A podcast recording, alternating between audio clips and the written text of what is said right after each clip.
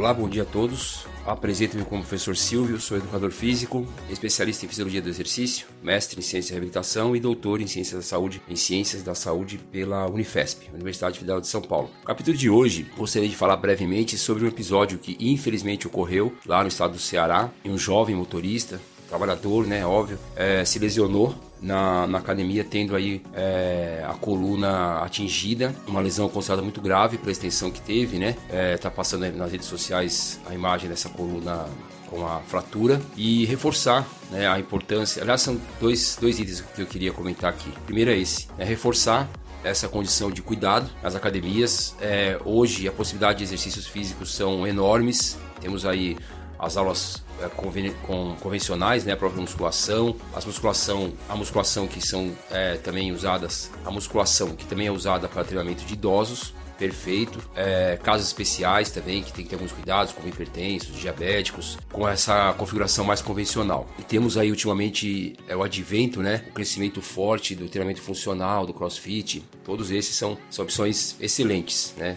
Claro que não estou dizendo aqui que o crossfit, outro tipo de exercício, causa lesão de coluna. Ao contrário, esses exercícios são bons também. Mas como todo tipo de exercício, independente de ser musculação, crossfit, funcional, corrida, seja lá qual for, há a necessidade sempre de um cuidado muito grande, de uma orientação de um profissional, lembrando que, que os médicos eles têm o alcance né, de analisar o paciente, é, sugerir exercícios físicos, isso é excepcional, mas sempre é, o exercício físico ele é feito pelo educador físico é, competente, formado, isso é muito importante. Então é isso, sempre agregar informações. A informação médica é muito importante, do fisioterapeuta é muito importante, do psicólogo é muito importante, do educador físico também é muito importante. Todo esse conjunto de pessoas ajudam você a, a ter um exercício físico com mais, com mais segurança. É isso. E o segundo item é, é pedir a Deus aí que esse rapaz melhore, né, que seja é, que a sequela, né, que a consequência seja a menor possível para ele poder voltar para para a vida dele, tinha família. Acho que isso de tudo que eu comentei é o mais importante. O bem-estar dessa pessoa e que ele fique bem. Vão aqui os meus votos para isso. Estou mandando aí boas energias para essa pessoa para que ela fique bem. Beleza? É isso. Um abraço a todos.